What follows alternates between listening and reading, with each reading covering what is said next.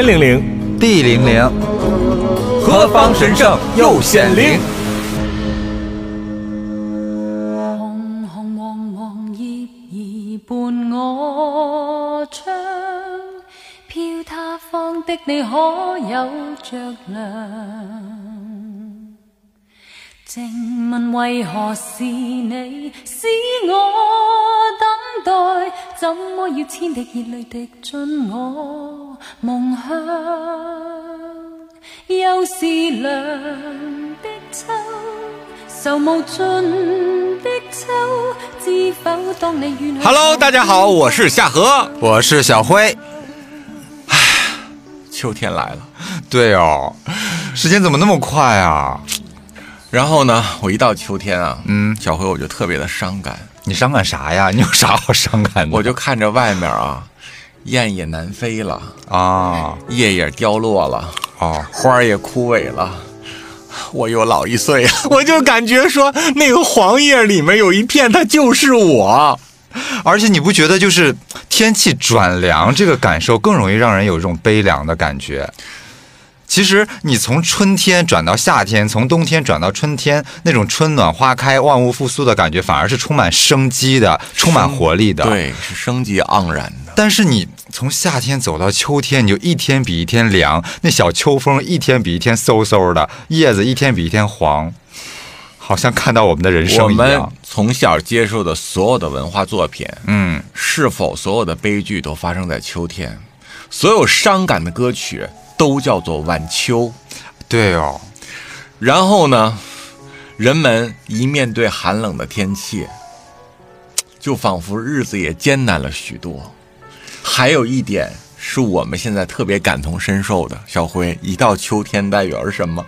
你说怎么着？这一年就又到头了，就剩俩月了。哎呦，每年啊，就是一立秋，一到秋天就觉得，哎，妈呀，这么快啊，秋天又到了，这一年一眨眼又快过完了。我打小就觉得这夏天特短暂，但是好像实际上夏天不短。夏天不短，夏天在四季里面算是比较长的，春天跟秋天是比较短的。我就觉得这夏天啊，一眨眼儿就过去了。对，秋天好像是一个分割线一样，就是你一到秋天就觉得这一年又快走到头了。是的，秋天都来了，冬天还远吗？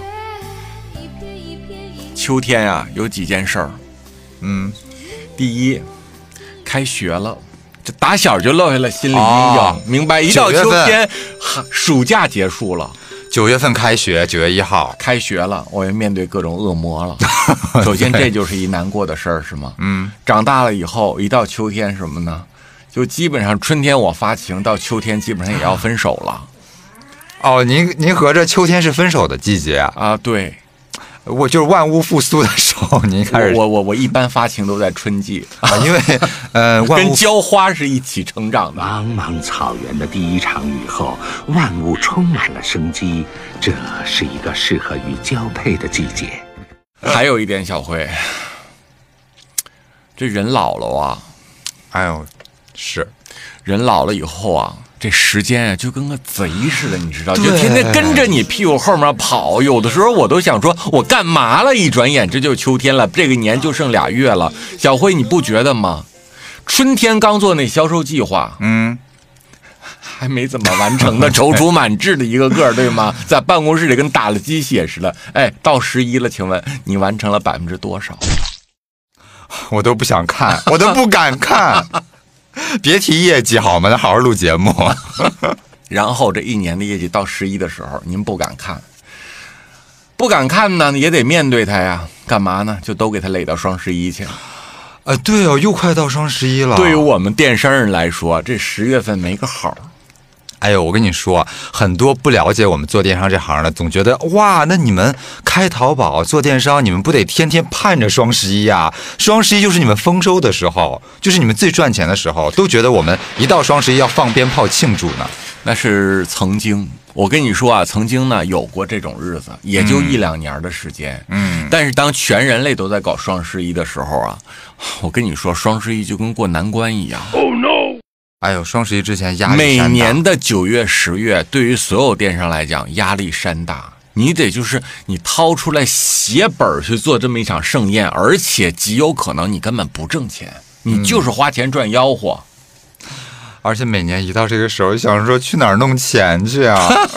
钱在哪儿呢？我想说，因为很多人只看到说双十一你卖了多少，哎，你卖的也不错，他卖的也不错，这个业绩如何如何。但是大家忘了一件事儿，我们想卖这个业绩，首先要囤足够量的货才可以，要把钱现金压在那儿才行。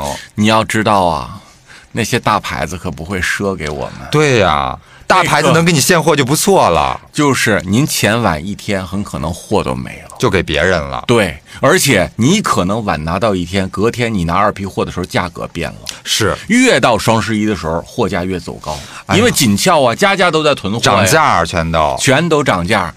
我这么跟你说啊，你如果说是以前您自己做个牌子，嗯，没准你还能挣点儿，是只不过双十一的时候你挣的少点儿。现在咱们做的是什么？雅诗兰黛、兰蔻、兰梅尔、嗯，赫莲娜，都是通货，都是大哎家请问这东西多少钱？你以为别人不知道是吗？而且这东西家家都有，咱比个什么？不就比个价格？就是比个价格，就看谁家价格低，然后顾客来谁家买。你总不能说 他家的海蓝之谜比你家的海蓝之谜好，那不都是海蓝之谜吗？对不对？对，只有真的假的，是没别的区分。我就这么跟你说，小辉，你知道去年雅诗兰黛小棕瓶哦我我一瓶挣多少钱吗？双十一，我一瓶赔三十，卖了一千多瓶。哦，no 我跟你说这话呢，你说出来，一般人肯定是不信的。也只有咱们做这行的，你说出来我就懂了，我就信了。观众朋友们肯定觉得说，一瓶赔三十，你做这生意你有病啊你！嗯，就觉得哎呦，你们天天就吆喝着赔钱赔钱赔钱，其实其实一个比一个赚，都是你们的噱头。你也知道，雅诗兰黛小聪明在护肤品界里面，那基本上就是属于盲买的东西，是就是谁家都得备它。必入款，然后由于家家都有它，就无止境的打价格战。尤其到了双十一，大家为了那个冲销量、冲排名就疯了。这时候不是拼智慧的时候，是拼谁家家底儿厚。你家底儿厚，你就赔得起。比如说，我一瓶赔三十，我卖一千多瓶。你一瓶赔三十，你也得赔个一百多瓶吧？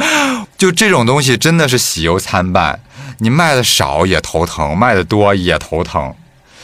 你卖的多，就觉得哎销量不错，流量上来了，那个那个挺开心的。但是你卖的多，卖的越多赔的越多。那当然了，嗯，你卖的少就觉得是不是没流量了，也发愁。关键是，你又不能不卖，是，你又不能赚钱，所以就逼到了那种两种就是两种精神状态在打架，反正怎么着你都不会开心，就我们好像被人架在那儿了，你觉得吗？就是你不能不做。就好像被绑架了一样。我跟你说，我为了去年的双十一，嗯，我当时出了一批比特币。我知道，你跟我说过，我我真的我这辈子想起来，我肠子都快悔青了，简直恨得牙痒痒是吧？没有办法呀！你就是所有东西去年就给你架在这儿了，然后你忽然要备好几千万的货，对吗？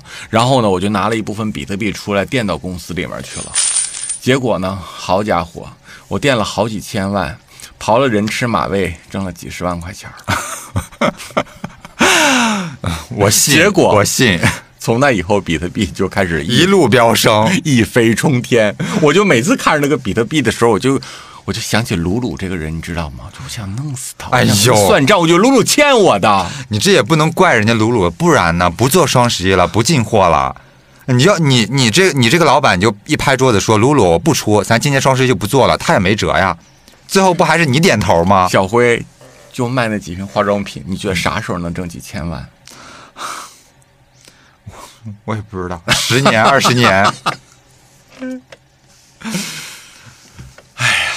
所以大家真的面对我们这种良心的商家，大家多多关怀，多多体谅。嗯啊，说实话，这都是因为干了多少年了，有点本儿，有点经验，在行业里面还算有点地位，能支撑到今天。如果是现在新人想干这行，门儿都没有。哎呦，现在干什么都是今非昔比了，任何行业都是。你就说淘宝店吧，我记得我刚毕业的时候，嗯就有同学他觉得，嗯，我不想上班，嗯我不想当一个白领，我不想当上班族，那我干什么呢？我开个淘宝店好了，时间又自由，我每天在家里自己发货。那那个所有的这个时间都是自己可控的，嗯就随便开一开，也赚的比上班要多。就那个时候特别风靡开淘宝店，我们同学之间，是的，你要说零几年的时候啊，有这种想法也没错，因为那个时候呢，真的是很多人不愿意上班就去开个淘宝，或者很多夫妻自己组个夫妻店，在家里面去批发市场弄点东西，在网上零售那么卖一卖。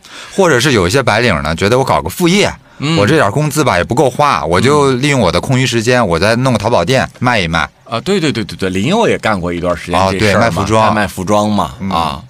但是啊，今天还能有这个想法的人，我就问问你，这都是哪年的老黄历了？那都是电商行业呃刚起步的时候，还没有现在这么成熟的时候，就鱼龙混杂，谁都能开一个店。现在都成熟到这个程度了，真的不行。有人问我啊，说叔叔，我要开一店。啊，我说啊，我说那你有本钱吗？他说我不多。不多是多少？他说我有个不到十万块钱。然后我听完之后，小辉，我不知道该如何说他。嗯，他说开淘宝店那需要一多少钱的？叔，我说你你想做成啥样的吧？他说我想做成盈利的。我说那，你五百万，不是，也看他具体做什么了，也看他盈利是盈利到什么程度。嗯嗯，但是现在真的不是那个说自己小打小闹能开店的年代了。，对。他说他自己创一牌子做服装，要开一天猫。啊，那十万块钱怎么可能够啊？哎，小辉，我五百万我说少了吗？我只五百万多吗？嗯，你如果是自己自创品牌，又要进驻天猫的话，你你真的是你得有个几百万的家底儿才行。我就这么跟你说，你现在要开一个网店，你想把它做火了，你如果说抛出去啊，就是你是大顶流，那另当别论，因为那个价值它可能更高，那是自带流量嘛？那个自带流量，你要是中国大顶流的话，啥也不说，你啥也不干，你不用开店，你坐那就有人给你拿钱，对吗？好，咱们就说一般人开店普，通人 小辉，你觉得五百万够赔多久的？赔到半年不？啊，你看啊，你要开一个店，自立服装品牌，首先你得做个办公室吧，你得请设计师吧。你得请版师吧，你得请客服，得请美工给你做店铺海报吧，你得跑工厂吧，专门有有有这种采购吧，啊有人跑辅料、跑面料吧，就是而且现在所有的这些基础的成本、运营成本、员工成本、面料成本全都上来了，对全都不是当年那个价了。你这个时候你还要去研发，因为你做衣服你要一件一件的去做，做了之后试，试了之后不行再重新做，一件样衣的费用可能就要一千多，就你一件一件不停的去做，前期研发成本非常高，而且你开网店要不停的上新，对，你至少要保证每个月上新一次才可以。就是如果你是个爆卖的店，嗯，我估计隔年你能挣一堆布。如果你是个不爆卖的店，我觉得如果天猫的话，五百五百万，我看能差不多十个月关门大吉吧，也就能烧十个月。对，而且很多做服装的最后都是赚了一仓库的衣服。哎呦，你也服装囤货很严重嗯知道自己做服装品牌，你知道吗，小辉？你要开一天猫，小二天天鼓捣你买流量，是，你不买那真一个都没有。而且你还给天猫做分成。就是，就我说，如果你要自己立一牌子开一天猫店的话，五百万真的，我说十个月赔光，我都跟你说多了。而且你得请摄影师吧，你每期得请模特吧，得得得租棚吧，哎呦，零零碎碎的费用可多了。你到最后一算总账，都觉得目瞪口呆的，怎么我就这么跟你说，小辉，你但凡现在雇一个你能看得上的美工，全上万上万的。是。现在员工的那个，因为咱做公司也好多年了吧，就亲眼看着这些员工的工资一年比一年高，一年比一年高。对，所以做电商是一个非常非常困难的事情。为什么？就是过去那个小米加步枪有一个“勇”字就能打天下的时代早已经远去了。它就沉浸在改革开放的大江东去的洪水之中啊，嗯就变成了一个回忆的故事。就是一代人是那样趟着泥池走过来的，最终茁壮成长，但是永远都不会回到那个时代去了。其实是这样啊，我我发现很多人对于他不了解的一个行业，都想得过于简单。嗯，每个人都总觉得说，哎呦，别人赚钱好容易啊！你看他就开个淘宝赚那么多钱，你看他就坐那儿卖卖货赚那么多钱，为什么只有我们这个行业那么艰难呢？就拿着死工资，每天吭哧吭哧的加班熬夜，但是都赚不了多少钱。嗯，我觉得，如果你有这种想法的话，把你放到任何一个行业，你都赚不着钱。因为其实你但凡有一点头脑，你就会知道这个世界上没有好赚的钱，没有容易的行业。就像咱们做直播一样，哎，你就别说开淘宝了，咱俩哎这么多年听过多少这种声音，说哎不行我就去直播吧，嗯我要没戏拍我就去直播吧，我要没工作那大不了我就去直播呗。我知道，他就觉得直播啊，就跟那个乞丐收容所似的。但凡呢老了的、瘸了的、瞎了的、捏了的啊啊失业的、没事儿干的人，就我去直播去呗。我我跟你说，每次我听到这种话，说哎那实在不行我去直播呗，我就有两 我就有两种感受 啊。一种感受，我就觉得孩子，你脑子真的太简单了，你把事儿想的太简单了，没你想的那么容易。这个行业，第二件事儿，我好像受到了羞辱一样。就我做的到底是件什么事儿？人人都可以做，就是人家都吃剩下、捡剩下的，人家实在是走投无路、无处可去的时候才来选择直播。我是个乞丐嘛，就好像人说，哎呀。我吃不上饭，大不了我去要饭呗，就是这种感觉。对，直播基本上现在处于这么一个心理状态。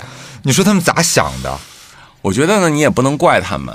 嗯，你不觉得吗？这个社会的很多报道和宣传误导了他们。哦啊，就是虽然我听见这种话的时候，我也感觉到说一头雾水啊，五味杂陈，也不知道该跟孩子说点什么好。但是我理解他为什么会这么想。小辉，你不觉得吗？就是在前几年的各种的新闻报道里面和网络热帖里面，经常去鼓吹这个女网红一个月靠打赏挣四十万、啊，那个人一场带货几百万，对吗？这个人一年接多少商务广告，对吧？就总是这种，我觉得听起来啊，就感觉说。跟冥币一样，对，明白？花的不是人民币，是冥币。对，就感觉他们赚钱赚的是冥币。嗯，但是小辉，你觉得这个数字里面真正的去了水分以后，又能剩多少呢？真剩不了多少。我跟你说，连十分之一都没有。所以这些不实信息就特别容易误导人，误导现在年轻人。我们也知道，你说现在啊，百分之九十九的网红全是 MCN 机构孵化出来的。嗯，MCN 机构其实为什么叫孵化你呢？MCN 机构何为孵化你呢？不就是帮你造假吗？嗯，那孵化不就是帮你造假吗？帮你造假，骗什么？骗信以为真的人。嗯，来入坑，对吗？对，包括不光是直播啊，现在网上很多人就在鼓吹什么做自媒体，做什么小红书、做抖音啊，做了一年月入五万，做了两年月入十万，就感觉怎么那么像传销组织啊？我听起来没什么区别。对，就是吧。叔跟你们说，这世界上有没有人因为这件事儿发大财的呢？有，咱也都知道那几个人，咱就不提人家的名字了。确实有，但是呢，那叫天选之子。是你说一般的，我不太相信。你就比如说这个美眉，她人生有没有过一个月打赏几十万的时候呢？我相信肯定有过。但是你说她月月如此吗？我觉得说。那怎么可能？而且就即便有过，我觉得去一个零可能比较真实。到他手里剩多少，那根本就不一定。你看看一个个的网红，咱就说一个月多少多少钱，你真见的时候，我就没见过有几个人能拿出来钱的。我跟你说，好多孩子们，他们对某一个行业有一个嗯特别误区的理解。嗯，因为其实任何一个行业都有精英。也都有普普通通的人，是不不光是娱乐圈，不光是网红界，不光是博主界，你就是开个饭馆，人家还有开成国际大连锁的，有的就在门口开个包子铺，对吧？你开个这这那个发廊，还也有这种连锁品牌，有的就在小区十块钱剪一个头。你不能用某一个行业最精英的这部分人来衡量这整个行业的这个大盘，因为有的网红真的赚大钱了，你就觉得所有网红都赚大钱，这个行业就是就是一个捞钱快的行业，不能这么去理解。其实都挺不容易的，挺难做的。我觉得啊，这世界没有一分钱是白给的。嗯，就是但凡你认为这个人赚钱很容易，一定是你对他有很多的不了解，你不知道他背后到底是怎么样一个链路和网络，你也不知道他背后到底站了谁，你也不知道他宣传出来这个数字到底是真是假，这里边你不知道的事情太多。如果你就因此全身心投入的话，我觉得你不但挣不着钱，你还会因此而交了很多很多的智商税。嗯，就说我身边这位吧，你说在网络的这个红海里面啊，我吗对？Q 到我了是吗？，对，你说就我身边这位吧，在网络的红海里面扑腾来扑腾去啊，十来年了，嗯，我就没发现他越活越轻松过，我反而觉得小辉，嗯，你不自诩努力吗？我咋觉得你越努力越累呢？你说这是咋回事？我现在都不敢在你面前提“努力”两个字了。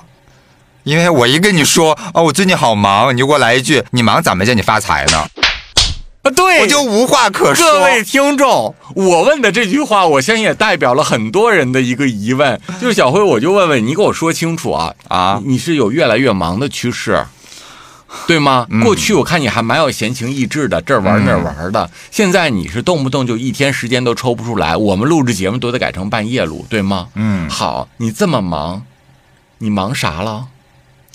就忙零零碎碎的事情啊，不是小辉，你钱呢？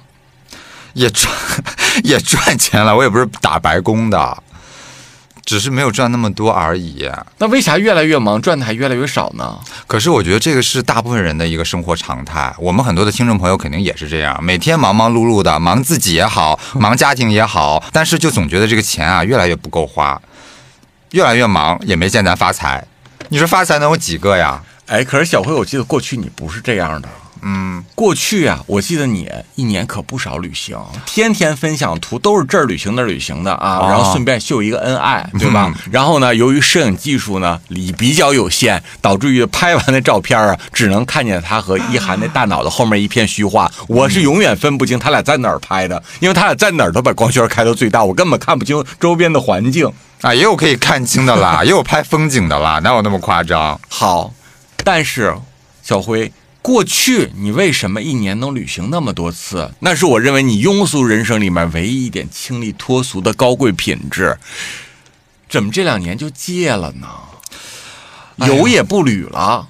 我现在回想一下哦，之前经常频繁出去旅游、频繁出国的日子，真的挺爽的。我记得我最多的一次，好像是一年有出国七次还是八次，到处跑，到处玩儿。我知道啊，嗯，但是你知道吧？那个时候心态跟现在是不一样的。那个时候就是刚刚赚了一点小钱，你知道，人刚刚赚一点小钱的时候是特别有膨胀欲的，觉得我这个时候我要出去玩儿，我要这样，我要那样。而且那个时候年轻，你知道，年轻的时候是没有那么多生活的压力的。就像年轻人刚毕业的时候，有多少赚多少，赚多少花多少。都是这样，甚至花超了就那个刷信用卡都没关系。所以那个状态之下，我们就觉得，哎，赚了钱了，我们就去玩、去挥霍、去旅游、去买东西也好。但是你知道，到我们这个年纪了，我现在也今年三十四岁了，你你会面对到很多生活中的压力，你会觉得说啊，钱越来越难赚了，生活也越来越艰难了，生意也越来越艰难了，你会有很多的不安全感。所以你想说，我趁着现在我还能多干几年，我赶紧努努力多干几年，多攒点钱，给我攒点养老钱，不然老了谁养我呀？人是不是就这么变俗气的？那怎么办呢？你说，对呀、我觉得以前吧，你这玩那玩的，抒发完旅行心得还有点灵性。嗯，这两年呢，就陷入到一种鸡零狗碎里面，每天接着四面八方打来的电话，我看也没人找你谈什么大生意啊。你以为我想接这些电话呀？烦死了，好吗？对呀，每次常委会在我家或者在我车的后座的时候，他就接各种他们公司这个那个那个这个的话，哎，每次张会撂下电话之后，我都嗷喽一嗓子，我说跟你有啥关系啊？我也不知道跟我有啥关系，对啊、我也不想跟你有啥关系？每次我接这电话的时候，我都把电话拿拿得远远的，假装在听，其实我都没有听，头疼对呀。这帮人能不能给彼此直接打电话？都通过你干什么玩意儿？简直！可能我这个人平时表现出来的，在他们面前太 nice 了，所以有啥事儿都过来找我说道说道。不是，既然把这些鸡零狗碎的事儿都揽到自己身上浪费时间，为什么不拿出来像从前一样，就给我畅游天地？管他们呢，把手机给我静音了。没有那个心境了。我说这个问题吧，夏荷你可能不能理解，但我相信我们的听众朋友是可以理解的，尤其是跟我差不多年纪，咱刚那个算也算三十出头吧，三十奔奔中间了，然后这个时候就觉得，哎呀。人生好像也大概能看到后面的路了，也大概能看到自己可能这辈子能拥有多少财富了，而且自己能干到哪一天，能赚到哪一天也不知道，那就赶紧再奋斗几年。你说我现在我花大把的时间去玩了，我到四十多五十多，我我干啥呀？我咋办呀？我怎么生活呀？我没点家底儿的话，我跟你又不一样，你家底儿打那么殷实。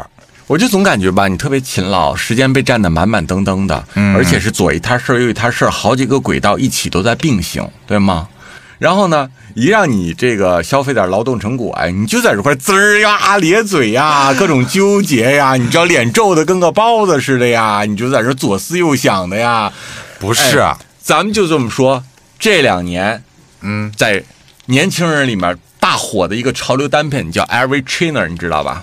我知道你现在穿的不就是吗？对，哎，小辉，请问就这么个玩意儿，为什么每次你就在那块跺完脚之后又不买了？你给我说清楚。不是啊，哎，听众朋友，你们给我评评理啊！就夏荷这个爱买东西，他这个购物狂的心心态，我能跟他比吗？你别说我了，很多大老板、很多明星跟他都比不了。他天天这个买东西的这个购物欲太强了，我就每次去他家坐那么一会儿，叮咚叮咚，一一会儿来个快递，一会儿来个快递，一会儿啊，我买的鞋到了啊，小辉你看我买的帽子到了，谁能跟他比这个？你说那 LV Trainer 是。都知道这鞋挺好看的，你说一双鞋上万，一双鞋上万，我真的是消费不起，它真的超过我的消费能力了。你说我就我我就努着自己去把它买了，那它也超过我的消费范围了。我不解的是什么？是一双运动鞋一万来块钱，它不便宜啊。嗯，哎，你说现在这鞋咋那么贵了呀？你不是我们以前咱年轻的时候觉得一万多挺是个钱儿的呢，为啥现在就买双鞋呢？嗯，对呀、觉得当时他妈三四万买二手夏利了都。对呀 现在就能买两双鞋。是我没有让你跟我一样的赤橙黄绿青蓝紫，你知道吗？然后哑光的、抛光的、漆皮的，你知道吗？不需要这样子。就每次啊围这鞋转半天，最终就不跺这脚。嗯，您这么忙碌的日子，换来的是连个 trader 面前你都不敢硬起腰板来说给我包起来。你说东西东西也不怎么舍得买，还唯一有点优点，旅游的习惯也戒了。嗯，你说这一年啊，说实话，您正儿八经出去玩去，我记得还是去年呢。我近期反正是这一两年，因为也出不了国啊，只能在国内。近期能想到的，还还还能说称得上旅行的旅行，就是咱们上次去大理了，去哎云南了。那也一周年嘞。哎，真的，一年了耶！我记得其实咱去年原本是要去新疆的，对吧？本来说要去新疆的，结果呢，由于当时新疆啊由于受疫情控制，对对疫情不让去了。秋天的时候，嗯，然后呢，咱们就说那，咱们就去一个相对比较容易的地方，选择了，嗯一起去趟云南。但是。虽然说啊，我这一年也没怎么出去旅游，我现在能想到的能称得上旅游的旅游，就是咱们这次云南之旅，也已经过去有一年时间了。但是它怎么记忆那么深刻呢？好像昨天刚发生一样。它真的是，我觉得可以称得上我最近五年的旅行当中的一个高潮。我记得当时新疆去不成了，啊然后当时我们俩就商量说，那去哪儿呢？得去一个大家平时不常去的地方是啊。然后呢，我就问问小辉，你去过大理吗？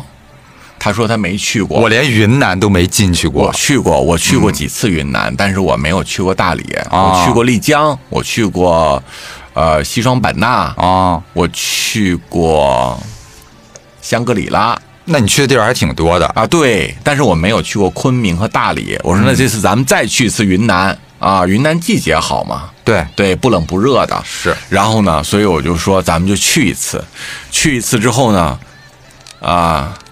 虽然很多人都嘱咐咱们说昆明没啥可玩的，但是我想说，昆明好歹也是个挺著名的城市啊。，对，对于我们这代人来讲，其实昆明小时候还挺有印象、挺向往的一个地方。对，还是挺红的一个地方，而且对我我发现网上有很多就是很多城市当地的人啊，都在网上说啊，不要来我们这个城市，我们这城市可无聊了，没什么可玩的。那是因为你在这儿生活久了。就网上有一句话，就是旅游就是 你从自己待腻的地方去到别人待腻的地方，所以对我们来说，这个地方还是新鲜的，值得去的。而且啊，咱们这个年纪，你不觉得旅行开始有了一颗敬畏之心？嗯，就是咱们哪怕去一个非常不起眼的农村，但是我们都带着一个去体验当地的风土人情的这颗心。对你这个心态摆正了，你一定会找到趣味。如果你带着一颗挑剔，觉得这儿也不好，那儿也不好啊，就是只只要没有人把你陪美了，你就会感觉到不爽。那你觉得哪儿都不能满足你，您就去了北京、上海也都失望。所以我们就决定说，我们咱们就去趟昆明，甭管别人怎么说昆明无聊，我们自己亲自体验一下。去看看再说。结果呢，我就跟小辉定了，咱们先去昆明，后去大理。大理啊，这样的话走下来差不多一周的时间，玩的呢也不紧张。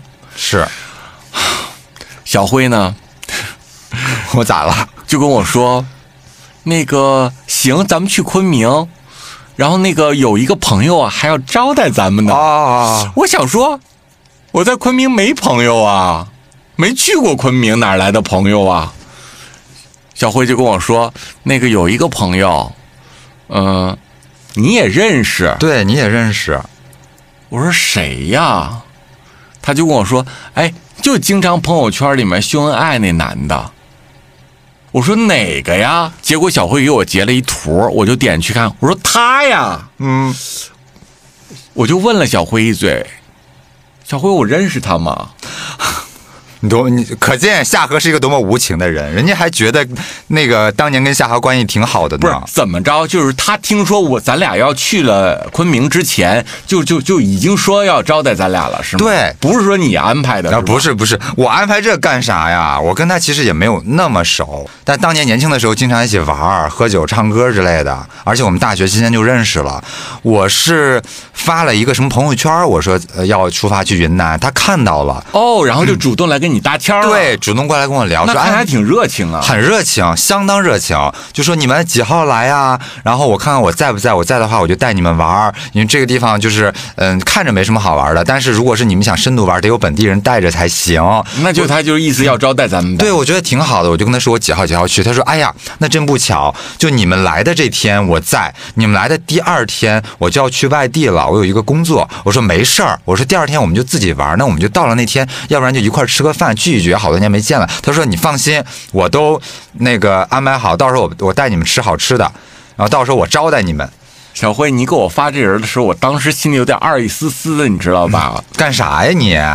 我是觉得说我跟他也不熟啊，是我有个他微信，那至少得有十年没见面了。嗯，我就觉得可能十年前不知道哪个朋友聚会的时候，大家就把微微信给加上了，可能是孙鑫组织的，他是孙鑫的朋友是吧？是我的朋友，然后孙鑫也是通过我认识的。那哦，那我都不记得了。总之，我人生可能也就见过这个人，就是可能就一面，就加了个微信，这么多年来就没说过话，就是因为他总刷朋友圈，他还挺爱发的嘛，嗯，一天发好几条。是我知道有这么个人，但是没聊过天，没说过话。在我的印象中，就是觉得我也不认识人家呀。哎呦，你就别管认识不认识，咱矫情这么多干啥呀？反正人家热情，想招待咱们就去呗，人也到了，对吧？但是我的心态，我跟你说，小辉，我就想说呢，那是常小辉朋友，我就跟着就行了，我就是这么个心态。呃，对，你可以抱这个心态，没问题。我不是也经常跟你去见你的朋友吗？这个没问题。但是在他的心中不是这样的，是吗？嗯，应该不是。我觉得，在他的心中，咱俩都是他的朋友，哦，而且还是挺重要的朋友，还挺熟的。还挺熟的。因为他当年在北京生活好多年嘛，他觉得咱们都是他曾经在北京的好朋友。哦所以其实咱们，呃，说要去云南之后，他自己也，我感觉他是挺兴奋、挺激动的，他要好好招待我们一番。嗯，然后我们就答应了他的这个邀约，因为你人都到了嘛，那就一起啊吃吃饭也无所谓。所以我们跟你说，那天我们就到了酒店，把行李放下，嗯都下午了嘛。小辉说：“你回酒店之后也别睡觉啊，咱们就赶紧收拾收拾，人那边都等着呢，饭店饭店都订好了，订好了。然后呢，我跟小辉下楼以后，还有一涵，我们仨就搭一车，然后就到了一个地儿，到了一个地儿啊，我就问小辉：“你那朋友人呢？”我我就给他打电话嘛，我说我们在哪儿哪儿哪儿，我这个路口什么样子，然后他说你别动啊，我过去出去接你，对，出去接你，然后我就说哦，他要来接我们，然后隔了大概有两分钟，我就看到远处跑来一个人，我就依稀的觉得说，哎，这是他吗？因为我也好多年没见过他了，我觉得好像有点，这是他吗？不确定，直到说他奔向我们。他都奔向你了，我还问一涵呢，我说他朋友人呢？哪个是他朋友啊？他奔向我们之后，对我那个挥了挥手，我才知道哦，这就是他。不是小辉。当我确定那就是他的时候，我那一刻就是瞬间觉得小辉你是个有良心的人。我总说你能 PS，但是你真的 在他面前的话，你不过搜搜，在他面前你基本上就是个素颜的人。对，就是我照片我再 P 吧，你还能看出来是这个人，只是他修过照片了，但是他就有点跟照片完全是两个人，对吧？就他一出现的时候，你知道吓我一大跳。我跟你说，一涵也倒退三步。就我跟一涵，你在前面迎他，我跟一涵在后面跟着吗？嗯，就当他出现的时候，冲你一挥手的时候，你知道吗？我你知道我和一涵的脚跟就往后稍微退了一下。你俩很没有礼貌耶。真的，人家迎过来之后，你俩在那儿原地原地不动，我只有我一个人热情的上去打招呼。我俩不敢。他那照片啊，修的也算是人模人样，对吗？嗯本人跟个大黑熊瞎子似的。我俩真的，我俩怕走近了让他给舔了。你俩又不是蜂蜜，舔你俩干啥？然后我进来之后，其实我说实话啊，我也有一点小小的诧异，因为确实跟我印象中的他长得嗯不太一样了。哎小辉，你摸良心说那是小小的诧异吗？真的，摸着良心说，是有点面目全非了。我就跟你说，我心里咯噔一下子，我就想说，我当时就看了看一涵，我说，嗯 我说。我跟一涵，我当时说，我说咱们就是吃快点，别喝酒了，你明白？因为他他他的他的本尊，我确实觉得说，嗯啊，就没没有办法当成一道下酒菜你。干嘛了？你又人家又不要跟跟你怎样，又不跟你上床，你那么挑剔干嘛？人就热情招待我们呀。然后呢，你俩不就开始聊了起来嘛，在前面走，我俩我跟一涵就在后面跟着啊。嗯，然后呢，我就捅一涵，我说一涵，你看过他朋友圈吗？一涵就点点头。我我说那你认出来了吗？他说他就摇摇头。然后呢，你就在前面走，他就在你旁边跟你聊天儿我肯定那我然后他穿了一个具有东南亚风情的那种薄纱的衬衫儿，是吗？哦那个衬衫儿你知道被风一吹的时候就贴在他身上的黑边儿上，你知道吗？我就透过那个白衬衫看着它里面那个黑边儿，我就觉得说 啊，不想吃饭了，回酒店吧，对他胖了很多，那年轻时候挺瘦的，现在至少胖了三十斤吧，比那会回。酒店叫外卖吧。你太不礼貌了，你们真的，人家好心招待干嘛呀？然后呢，你俩就往那个饭店里面走，不就进入那步行街闹市区了吗？嗯，然后我跟一涵就在后面磨蹭磨蹭，为什么磨蹭？我俩要聊天儿，我要啊吐槽他。对那离太近不让人听着了。我就用余光感觉，就是因为我跟这个朋友毕竟见面，你要寒暄要聊天嘛，我用余光往后瞄的时候，感觉他俩咋了？这是离我离我们那么老远啊你，能感觉我俩在那嘀嘀咕嘀嘀咕，就说你俩能不能走快点？干嘛呀？走快点，不让人听着了吗？你说啥了？你俩嘀咕啥呢？我就说，我说一涵，他长得有点吓人，你没发现吗？我说，然后嘞，我说一涵，我发现他长得像个人儿，但是我又想不起来是谁。一涵就跟我说，像灭霸。inevitable.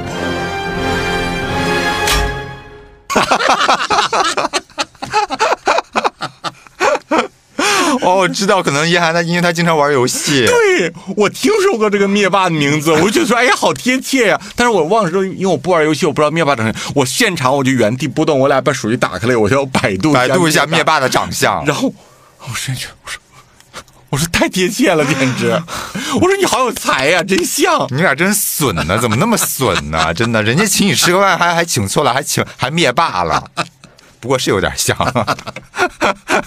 就客观来说啊，好了，巴斯特完之后，我们俩就跟上你的脚步了，咱们几个就落座了，对吗？对，我记得我们去了一个，据说啊是当地还挺有名的一个本土风情的餐厅。呃，就是算是当地的私家菜馆，专门做本土云南菜的。对，专门做云南菜，因为灭霸说这个我你们第一次来，我就要请你们吃一个我们最特色的，然后你们后面几天可以吃点别的，但是第一顿一定要最特色，就带到了一个特别特别就是本土的一个餐，呃，就都是竹编的那么一个装修的饭店里面，对然后里面都是那种小圆桌木椅子，就一看就属于那种云南少数民族风情的这种装修的小饭店儿。人家还特意给咱们订了包间。那餐厅还是网红餐厅呢，你别看太那么本土，很多游客都去那儿吃，而且就一间包间，不好订着呢。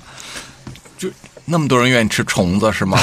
那本本地特色嘛，各位听众，你知道吗？我们落座以后啊，那天折折腾腾又坐飞机，没怎么吃东西，是有点饿了。约上以后也都快七点了，然后坐下来之后呢，就开始上云南特色菜，嗯，就上了一堆虫子。小辉，我是够敢吃的人了，我比一涵敢吃东西，对他不吃的东西比较多，他而且他怕虫子，他就吃点什么 鱼香肉丝、土豆丝儿什么的，肉夹馍。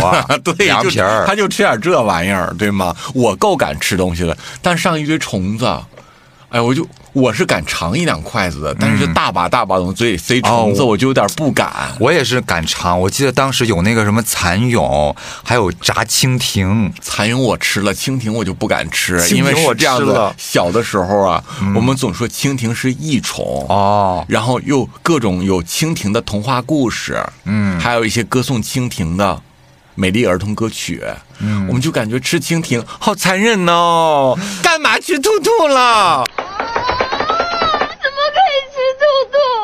干嘛呀你？你又在那儿装白莲花，真的是。但是那蜻蜓我尝了，我实在不知道为啥要吃它们，因为没有任何的味道。干嘛吃婷婷了？婷婷那么可爱。够了，就没有任何的味儿。你不蘸那个佐料就没味儿。但是我好奇还是吃了一下，但事后啊。一涵才跟我说，他全程吃饭都特别的难受，因为他怕虫子。他全程就盯着我们每一个人的脸看，他不敢看这个桌面，因为桌面全是虫子，吃的可难受了。而且你记得吗？灭霸他不是一个人哦，是的，我们进了这个餐厅之后，发现这个包厢啊，已经有一个人在落座了。嗯哎，跟他的肤色还很像呢。嗯、对，就是蛮健康的。然后呢，那个人好像就是她曾经经常发朋友圈里的一个人，对吗？嗯，是她的男朋友吧？算是她男朋友。嗯，然后，说实话，她男朋友跟照片上也是有一定差距的。我记得啊，她在照片里秀恩爱的时候，把那个男朋友修的也算眉清目秀的。嗯，当然人家确实很年轻了，那个男孩很年轻，大概九六九七年的吧。对。所以当一落座的时候，怎么讲呢？我就觉得说，嗯，好好一好一颗美丽的黑加仑。哦，哇，你他你也太会给人起外号了，这会儿就黑加仑了。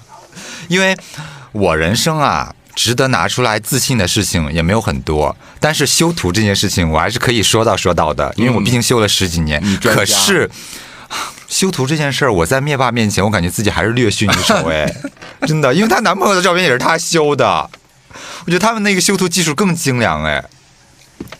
说实话，灭霸本人和照片里是两个人，嗯，但她男朋友你能看出就是照片里的那个人，对一眼能认出来，只是说可能肤色上欠了一些，别的地方就还好。所以我觉得说呢，我就觉得他是一颗年轻的黑加仑。那就叫他黑加仑好了。小辉，我当时看着黑加仑的时候，我就在想，想啥？他们的皮肤怎么了？人皮肤不就黑点儿吗？哎，灭霸年轻的时候好像没有这么黑，这是怎么了？我觉得跟回到云南有关系吧，因为那边确实紫外线比较强。你忘了咱那昆明待了一天，你后脖梗子晒的巨晒伤上晒晒脱皮了。，对晒伤了，巨红。那边就是紫外线强，因为那天没擦防晒。对，然后呢，反正我就觉得说，可能他们当地的人也对肤色没有什么太高的要求，而且人可能人都黑惯了。你就大家都黑的情况下，你就不觉得自己黑了，对。然后当时呢，我就想起一个云南的谚语，啥呀？就是说我们云南有几大怪，其中一怪就是十八的姑娘像老太哦，对，有这么一说，啊。因为紫外线太强，十八的姑娘天天又是劳作干活，脸上被晒的老化的好多褶子。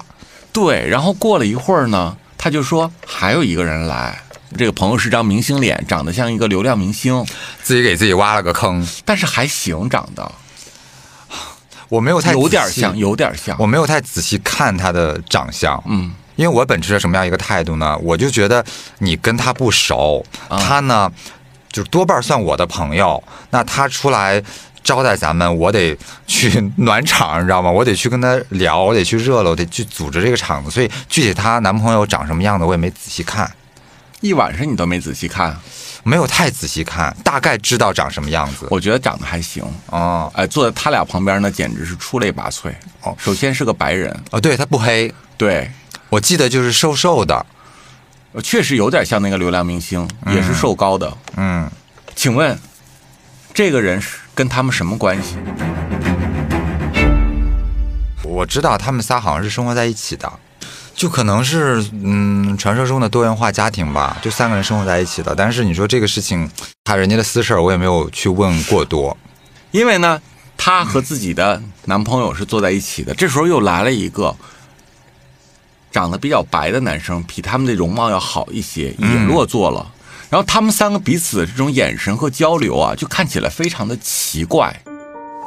坦白讲，小慧，我当时对于这种什么什么多元化家庭，我不太相信，因为在我脑子里没有这个概念。我觉得这是何苦来哉的呢，对吗？更何况发生在灭霸身上，他也不是乾隆，他也不是康熙的，我不太相信这种事情。就我个人也是不太能接受的。我觉得可能就是朋友，或者他喜欢人家怎么怎么样。嗯然后呢，他不就在饭桌上就一顿介绍吗？嗯，他就介绍他们平时去这玩去那玩，秀很多这种恩爱的场景。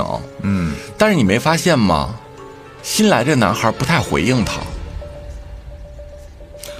新来这男孩有点冷冷的。对，就不回应他。哎，他好像是在那个大牌做贵哥的人在吗，芬迪，在芬迪啊、嗯，那我们就叫他芬迪好了。对，就芬迪给我们表现出来的感觉就是冷冷的一个男生，挺内敛、挺内秀的，话也不多。啊、嗯，然后呃，灭霸呢就、呃肯定是特别能说了，因为他毕竟招待咱们嘛，人家热情点也没错，对吧？所以整个的饭桌上呢，黑加仑和芬迪其实话说的都相对比较少，是。主要是灭霸在跟咱们聊天儿，在跟咱们攀谈。而且他在聊天的言语中，不时的透露说，这两位我左右这两位好像都对我情有独钟，就左然后拥右抱，都很依赖我，嗯，然后流露出一副洋洋得意的样子。然后我我看这个，我就觉得我我一脑袋门子黑人问号。哎呦，那那说不定人家有咱们看不到的魅力了。因为一个人坐在饭桌上，左一个右一个，在那不停的吹嘘这两个人对自己多么的依赖的时候，嗯，我就想说，你你你你你凭什么呢？我想说，那可能他气大活好，人家可能有我们看不见的优点。结果有一天常小辉告诉我说，气大活好跟那没关系，因为灭霸是零。啊，感情那两个是一是吗？我不知道是他到底那两个是一，他是零，还是说他们就彼此互相不分一零也无所谓。就是因为我在饭桌上，我有问这件事儿啊。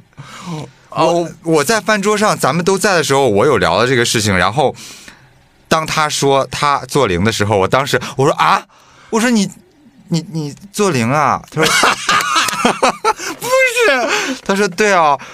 然后我当时我呃就嘴巴张开合上，张开合上，我说啊，喝酒吧。然后我就把酒杯端起来，来来来，喝一个喝一个，因为我不知道怎么接了。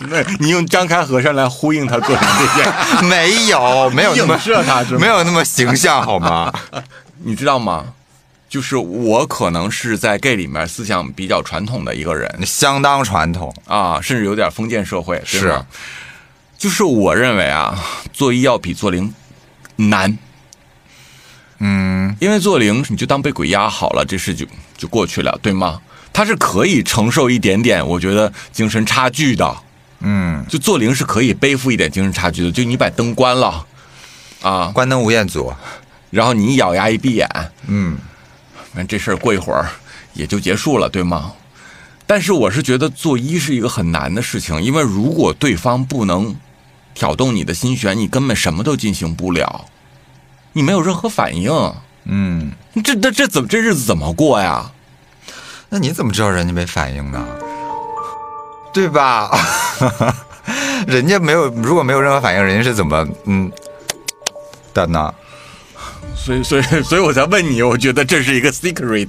你问你问我，我怎么我对他又没有反应？你问我干嘛呀？我不能从中剖析。好吧，不管他们什么肉体关系了，总之呢，他在整个这个饭局里面啊，我觉得表现的非常的热情，就是他时刻在一种自我吹牛和对咱们的这种巴结之中。小辉，你知道吗？他在。炫耀自己很厉害、很厉害的当地很有本事的同时，还要不停的跟我们攀谈一些曾经在北京与我们发生的陈年往事。可是小辉，我当时的时候很懵啊，我不觉得我跟他有什么陈年往事在北京，我们人生一共就见过一面，为什么他能回忆了好几个小时呢？其实说实话，虽然我跟他相对来说更熟一点，跟你相比，呃，可以说熟熟更多，嗯但是他说的很多的事情，很多的细节，我也记不太清楚了。我也我当时在想说，哎，有过吗？但是我出于礼貌，我也不能说好像没有吧，没发生过吧。我只能哦哦哦，是是是，这样去回应他。就是有跟他发生过那么多的共同经历吗？我怎么觉得没有呢？但是他就一直在回，一直在回忆，而且，哎，好像我中间还有有有点打断他，他还蛮尴尬的。就我有问过他，咱们有接触过这么多吗？你怎么能回忆出这么多往事？这些事情难道你还记得？然后对我记记得我是不是有我 Q 过他？你我 Q 过他，你这样说过这些事你都记得？然后他就哈哈哈说有啦，你是不是不记得了？真的有啦，咱们过当年真的如何如何怎样怎样。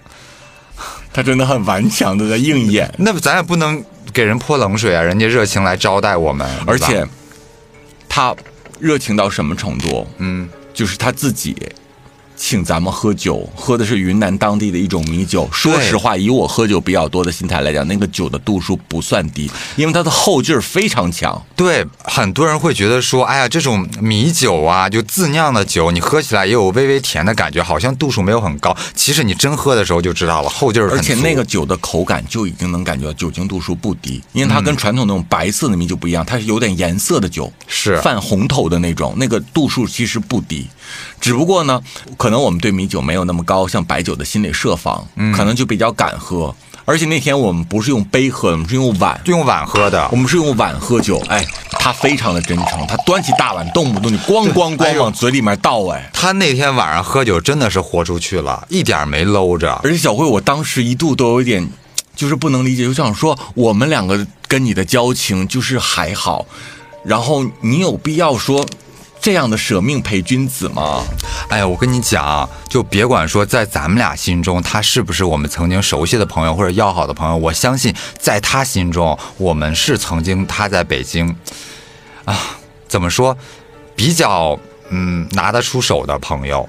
就是，尤其他在北京奋斗过，又回老家那么多年，尤其在他这些朋友们面前，他会表现出来一副说，啊、你看我当年在北京的好朋友，来云南了，那这都得找我，对，都得找我，都是我招待，而且你看我朋友也都是这种点有头有脸的有头有脸的，有点名气的，你们也知道他们是谁。啊然后你看来了这儿都得找我，他一定要还不得我招待？你看这感情都在。对他一定要在自己朋友面前表现出跟咱们俩很熟络，所以他要不停的忆当年，说你看咱当年一块儿去哪儿吃了饭，一块儿去哪儿唱了歌，当年彼此说过什么话，你只有说这些才能显出来跟我们很熟识、啊。他就不停的忆当年，然后所有的忆当年内容我全部都不记得，于是乎我就说，都在酒里呢，干，都在酒里呢，干。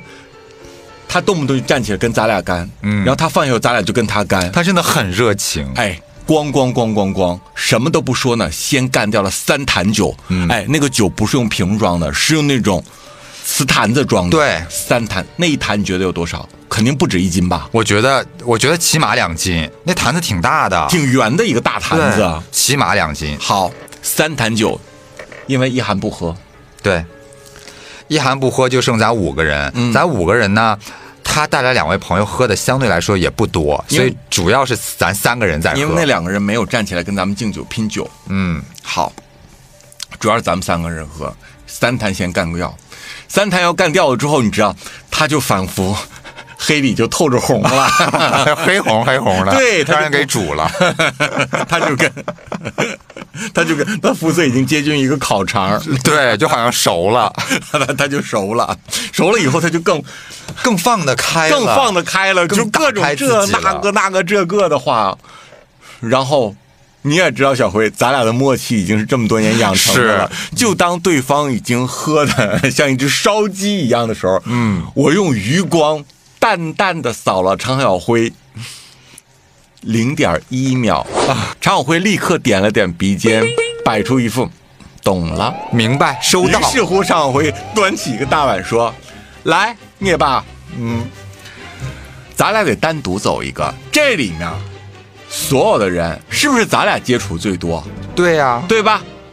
你看，咱们在北京见过多少次面？你跟嘉哥才见过几次面？你不能光我俩，咱俩得一个一个来。你俩不也是因为我认识的吗？而且你知道，我跟小辉是属于什么呢？我们只要打了三分酒胆，我们就敢玩命了。嗯明白？酒胆可大了一开始呢，我们摆出去发现有这个必要吗？跟你也不是很熟，你看你长得也不好看。然后结果我们喝三分酒胆，我们来了，觉得演啊，飙戏啊。嗯，你不觉得？哎，咱们喝酒就是要么不喝，要喝就得喝爽了。是你知道，只要到了百分之三十，后面咱们就就是没有人可以阻拦了。咱们喝酒没有点到为止这一说，不 咱们存在。在我们的人生里没有小酌两个字。对对，我们的喝酒就得喝到透，你，你不喝醉喝它干啥？那你喝饮料不得了？就得喝喝到溢出来为止。对于是乎，小辉很识相，端起大碗，来，咱们什么交情？这单走。嗯，好一个大碗，小辉咣咚干一碗，他干一碗。哎，那一碗真不少啊。小辉把那一碗放桌上的时候，啪一拍桌子，夏荷，也就是我本人，站起来，不管呢，你是跟小辉熟点儿还是跟我熟点你说我们到这地儿了，还给您添麻烦，你还招待我们，我真挺不好意思的。哎呀，这么多年了，还这么把我当朋友，我真挺感动的。我也得跟你单走一个。嗯，好嘞，那我单走一个。我就在那儿看着这一切的套路，其实自己心里什么都明白。你没发现他特别好控制？啊你只要跟他干，他必喝，而且他他绝逼给面儿。对他一点面一点不多酒，尤其在他那两位朋友面前，他更要冲出了一副自己的勇士形象，你明白是？好，咱俩跟他干了三轮之后，也就是咱俩各三碗，他六碗，对吗？嗯。于是乎，我拨通了孙鑫的电话，哦，对孙，因为孙鑫当年也是跟我们一起玩的，我就是通过孙鑫见过他一面嘛，所以他加的微信嘛。他们也认识。拨通孙鑫电话，喂，孙鑫，你猜我跟小辉跟谁在一起呢？他说跟谁在一起？我说来，让自己跟你说。我是灭霸，我说孙鑫，你要不要过来啊？孙鑫说啊，那我明天看看，等我啊，明天再过去。你们先喝着，我明天就过去啊，等我。这时候我就跟对方说，我说要没有孙鑫，你说咱能认识吗？嗯，来，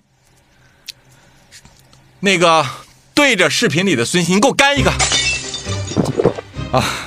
咱这劝酒的功夫也是 绝了。咱是不是那个不知道的以为咱是做公关的呢？咱俩都是公关小姐 咱们是促销的酒销小姐，，KTV 里促销的。对，卖酒的啊、好，咣咚干了，干了以后，这时候孙鑫好这边盘旋了一段，挂了，挂了，挂了，孙一鸣过来，挂了以后，我说坐我旁边这一涵呢，他不太会喝酒，嗯，但是呢，为了表达你这么真诚敬意，一涵，给我面子，咱舔一舔。他我说这他这个人身体不好，一喝就生病啊，荨麻疹。我年轻时候都为这事跟他打过架，你真的吗？都拿麦克风砸过他对，都动手了。他这人就是不喝酒，我都跟他急过。今天我替他做主了，咱不让他干，让他舔一舔。嗯他舔一舔，你干。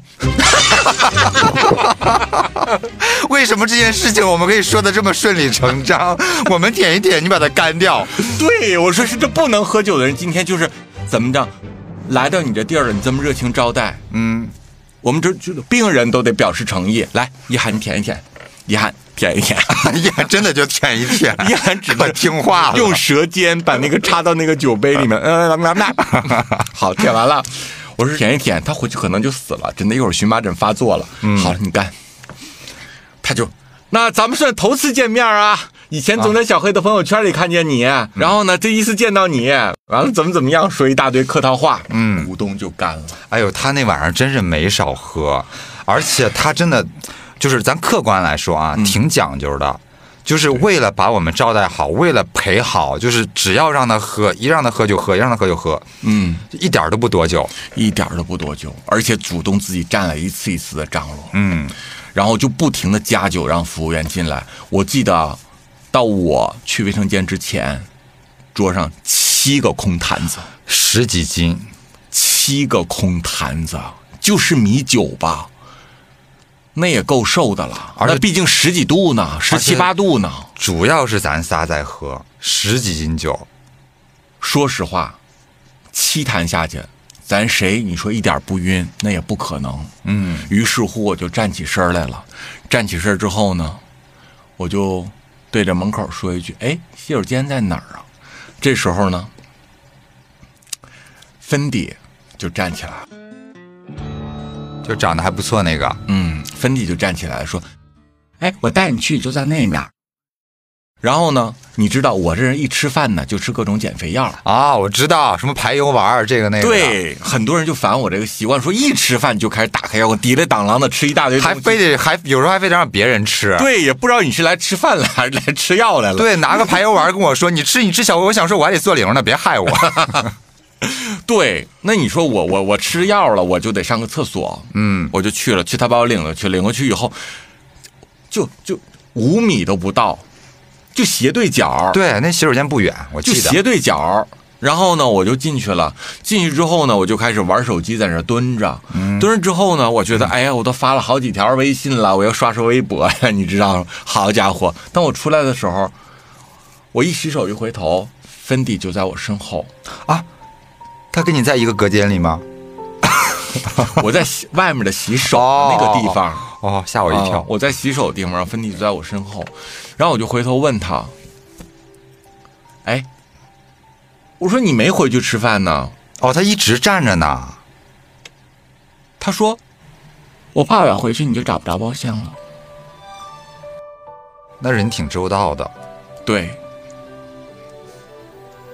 于是就陪你回回来了包间。回了包间之后呢，我就发现你的脸已经变成茄紫色的了，然后呢，因为我也喝了很多，好吗？然后灭霸的脸已经五彩斑斓了，哦，明白？就像一条变色龙一样，明白？灭霸的眼睛已经没有黑眼球了。”对他那天本来也带了一个就瞳把瞳孔可以放小的美瞳啊，这个我是不太理解的，因为我也戴美瞳，我们都是把瞳孔放大，把眼珠放大，显得挺亮的，挺有神的。他是戴那种可以把眼球放小的，就有点吓人。然后我就开始开他的玩笑，嗯，我说你这眼睛是怎么了？得了白内障？他说没有啊，眼睛视力没问题啊。我说没问题，这个黑眼球怎么没了呢？我说十年不见，就是人家是头发白了，你是黑眼球白了。嗯，对你喝点酒也是挺损的。然后呢啥都说他说哦，我戴美瞳了。我说你戴这美瞳啊，又喝这酒，我就感觉特别像那个青蛇白蛇喝了雄黄酒，然后那眼睛都变色了，变成蛇的眼球那个颜色了。小青，你不能再留下了。明天五月五是端午节，人人都要喝雄黄酒。我们是蛇，喝了会现原形的。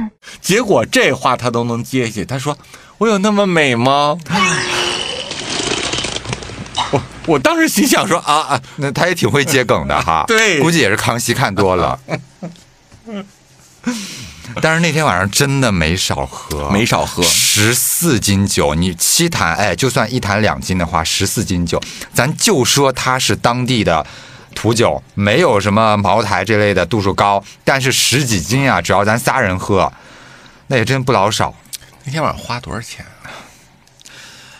嗯，我觉得怎么着也得据说那地儿也不便宜，怎么着也得两千块钱吧。哦，咱首先咱是包间，嗯再一个其实咱点菜点挺多的，因为咱第一轮点完之后，大家都觉得虫子也不想吃两吃千，你下不来，你你一坛酒就一二百、哦也对酒？喝你喝人七坛酒，你多少钱那得奔着三千了。啊？嗯，其实如果是在昆明当地的话，一顿饭吃个三千块钱也不少钱呢，也是一顿招待贵客的饭了。咱们呢洗刷了他一会儿，嗯吐槽了他一下，嗯，然后呢，咱们就起身站起来了。但是当他站起来的时候，我发现他已经不能独立站着了。哦，他有点站不稳了。你知道，我和一涵就先出去了，在胡同口等着，因为那个不是在步行街里面吗？那饭店。然后呢，等着等着以后说干嘛呀还不出来？干嘛呀还不出来？有完没完了？我说就这么两步路，就走不出来了。结果呢，再出来的时候，他就是被你们架出来的。对，得搀扶着出来了。哎，就是就这么几分钟的时间，因为他不得留在后面结账吗？嗯，我就想说，结账怎么结了十来分钟呢？他会不会 买单的时候一看三千，整个人瘫软了，所以要被架出去？那倒不至于了。然后后来我就看着你们把他架出来了，就他的脑袋，嗯，就像没有骨头一样当里当啷的了。哦，就人已经醉到，就是说，就是你知道腿儿都是那种滴滴当啷的走路了。我记得是。然后我说都散了散了，各回各家了。对呀都这样都喝成这样了，不能再喝上 VTK 干嘛去啊？我说赶紧的，我就对着那一群人，你们这一群人说，我们来呢旅游的，嗯，晚上回去睡觉，明早上起来还得逛景点呢。对，还得早起呢。对，不然的话呢，你说要睡到下午三四点钟，那这一天哪儿也去不了，不白来了吗？是，我说回去歇着吧。然后他就是那种醉意醺醺，就说我记得我都订好了，我都找好地儿了，谁也不许走，谁也不许一起走去，一起去。明天啥事儿我安排，你们大不了多待几天。然后就又脑袋耷拉下来了。就正当他说完这番话的时候，我叼着个烟卷儿，我一抬头，有一个人就在黑夜中非常聚精会神的、很清醒的盯着我。然后我就与他四目相对了，他就说你难得来一次，下次来不知道什么时候还能再见到你，让你去你就去呗。谁呀、：“芬迪。”哦，你觉得这个眼神有故事？我说好吧，咱们就进了两辆出租车。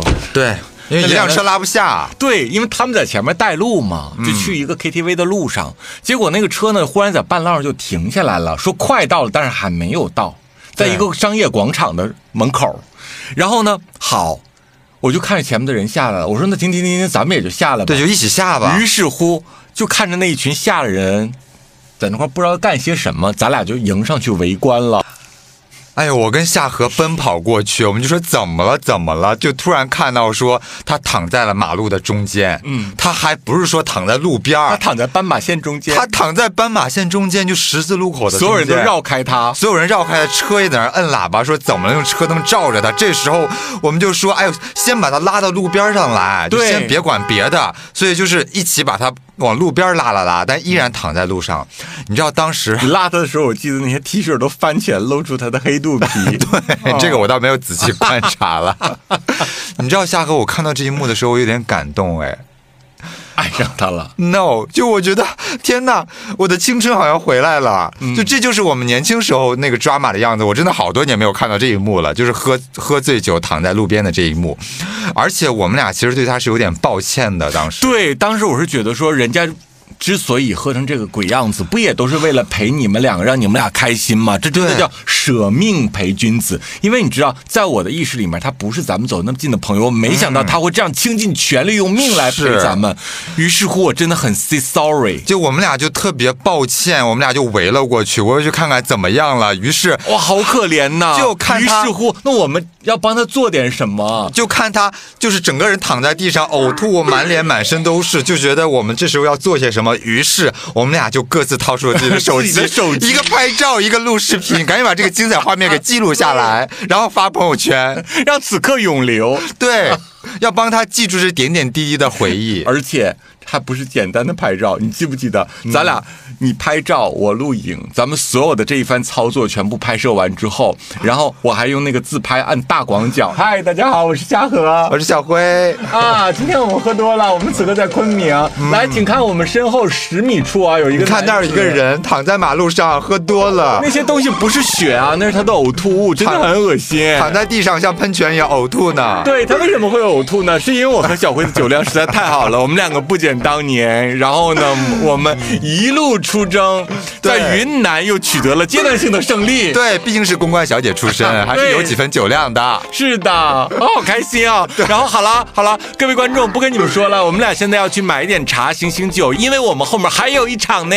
对，拜拜拜拜，而且一遍录不好，说哎刚才那个光好像不太好哎，咱们换一个角度，又录了一遍。而。且无论无论录几遍啊，他们一定要当背景，对。背景一定要看到他在地上呕吐，然后咱俩的头后面一定要有他在地上躺着，对，啊。然后他的两个朋友就一起在那儿照顾他，对。三个人围围在马路一遍刚刚录好，然后就觉得说，哎，小辉，刚才咱俩好像逆光嘞，好像嗯角度不是很好看哎。那咱俩从这边再录一遍吧。好嗨，大家好，我是夏河。对，嗨，我是小慧，然后又来又来一遍，就要记住这个精彩的瞬间。好的，然后呢，录完了之后，咱们都没有人去扶他，都是他那两位朋友在伺候他和照顾他。哎呦，因为咱俩当时我觉得有一点不礼貌哎，因为他们在马路中间躺着，咱们咱们几个 特别不耐烦的就在路边坐着，躲得老远了，然后就想说怎么还吐啊，还没吐完啊，等了将近一个小时，我觉得，呃，等他在马路中间醒来为止。对，在这一个小时的时间，我干嘛呢？我跟小辉就去满大街的找各种饮品来喝，嗯说喝了酒了，喝点饮品醒醒酒。然后不是因为等他太无聊了，等的我们都口渴了。关键是，就在这无聊过程中，我和小辉发现马路对面有一间喜茶哦，店。对对对，有一家喜茶哎，店，拜托，人喝到大醉的时候，居然能找到喜茶，这岂不是缘分？对于是我跟小辉，你知道吗？啊，就是一起冲着过马路。我俩我俩奔跑的那个脚步就很像是《食神》里面的那个，你知道吗？啊，仿佛找到初恋般的感觉，然后白沙都在身上飘。从来没有试过这么清新脱俗的感觉。牛肉的鲜，撒尿虾的甜，混在一起的味道，居然比老鼠般有过之而无不及，甚至比我的初恋更加诗情画意。我俩就这样啊啊的跑到了马路对面，然后冲到了喜茶的店里面。嗯可是由于当时时间已经太晚了，喜茶的店员跟我们说关门了。对，我们刚要点点那个饮料的时候，他说不好意思，我们已经打烊了。然后我们就说啊，就很抓狂，说啊我们都喝多了，我们都喝酒了，没得卖了，怎么办呢？好遗憾呢。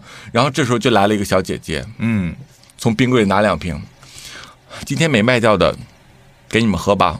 送给你们。然后我就拿手机，我说好嘞，那我在哪儿扫码？他说不要钱，送给你们。嗯，然后我跟小辉就又冲出去，然后找到在马路上躺着的不省人事的灭霸，然后举起了我们俩各自的喜茶，然后说：“嗨，大家好，我是夏荷。”我是小辉。我们今天真的很 lucky 哦，我们不但见到了很好的朋友，我们今天还可以得到免费的喜茶，喝喜茶不给钱，喝喜茶也可以吃霸王餐，这人生何等的幸运！而且还目睹了男子躺在横尸在街上呕吐的这种社会事件。，对，我是小辉。为什么我们在这里可以在喜茶吃霸王餐？因为我们红啊，因为云南有很多很多 fancy 呀、刚才那个小姐姐可能就是很爱我，可能就是我们的。粉丝。对她可能表面说随便拿两个给你喝，但是实际上我们走了，他替我们买单，他只是想请我们喝喜茶。可当我们在哪里都有 fancy 呀、哎呦，可见咱俩喝多了也挺吓人的，在那儿一顿 抓马剧情。我觉得灭霸俩朋友可能还觉得这俩啥人呢？去个喜茶店又光买自己的，一人拿一瓶出来了，好歹给我们买一瓶。其实我们真的没有买，人家就送了两瓶人家。就送了我们两瓶。我们总不能说我们路街边还有一个躺在地上呕吐的朋友，再多给我一瓶。嗯也不是很红了。对呀、然后我们俩就坐在那个路边儿，就跟闲人看热闹似的，嗯一边儿喝着喜茶，一边看这个马路中间在那儿呕吐的对，灭霸。当我们把我们的喜茶给吸溜光了之后，然后发现灭霸醒了。对，中间他们试图把他架起来好几次，都架不起来，嗯因为他真的喝太多，太不省人事了。是的，嗯，但是最后把它架起来的时候，我当时以为哦，啊这次真的要各回各家了。对因为你在马路中间躺了十一个小时。而且在斑马线上，而且你关键是你呕吐的全身都是，那这个时候赶紧跑回家去洗那个衣澡服那啊！大筋，你知道，在这一个小时里面，就是晚上的这个冷风一吹啊，嗯，就结痂了。你就以为是什么艺术设计呢？就是小辉，你知道，呕吐物是必须马上清洗，它就会掉。如果你你你放在那儿一小时之后，尤其在大街上，它就风干了，以至于说，你知道吗？当灭霸站起来的时候，他胸口那块有几粒米都掉不下来。还有几颗蜻蜓是吗？趴在他的肩膀上。啊，这时候我们俩看到他起来了，赶紧站起来，假模假式地说：“哎哎，好点了吗？啊，没事了吧？醒酒了？那我们要不然就回去吧？你看都回去吧，都喝成这样了，喝成这样了，就说哦不行，必须陪你们到底。对，不行，必须去，我都定好了，就直接 KTV 就赶紧去，咱们现在就就出发。结果就喝成这个样子，带着满身满脸的呕吐物，带我们又去了 KTV。哎，小辉，我都忘了咱们是怎么从那个马路去的 KTV，是什么一个线路，我都不记得了。哎呦，我我记得，就当时呢，他不是起来了，醒了嘛，坚持说还要继续唱歌，不能回家啊。但是他毕竟吐了，满身都是呕吐物，脸上、脖子上，我记得脖子侧面也全是呕吐物，所以我们就有点嫌弃他。我们说 OK OK，那一起去，但是我们就走在前面，跟他保持一定距离。啊后来我们就心想说：天哪，我们一会儿要跟他，他要过凑过来跟我们说话怎么办？满身都是那个。对呀，我们跟一个呕吐的味道在一个沙发上坐着，然后他的呕吐物结痂了，只要他不小心一会儿干得更厉害的时候，他一转身，嘎吱一下就就就 就裂开了，然后那就掉在了地上，就就变成了一个萨琪玛。沙琪玛还行，反正当时就有点抗拒啦，而且觉得一会儿还要跟他共坐一个电梯，在一个空间下，所以我记得当时是是我还是你来着，就跟那个黑加仑说说，哎，那个呃，你过来，要不然你先带我们先去，因为我们走得快，他在后面被搀扶着走得比较慢嘛，我们就康康康康的，好像逃走一样的，就先到了那个房间。哦，嗯，我记得啊我到那个房间以后，我就往那一坐，大家一开始都很安静嘛，嗯，然后我就说：“哎呀，好像我记得那个黑加仑是带他去厕所了，对吗？啊，去洗他的那个呕吐物我不知道他们去干嘛。总之他们可能去卫生间去清理了，然后很长时间都没有回来。然后我就说：哎，我说都喝成这样了，又整这么一坨，反正喝成这样也喝不了了。你说整这干嘛？还不如回去呢。呀结果这时候就有一个人在我的耳边说没事儿，只要你开心，他不喝我喝。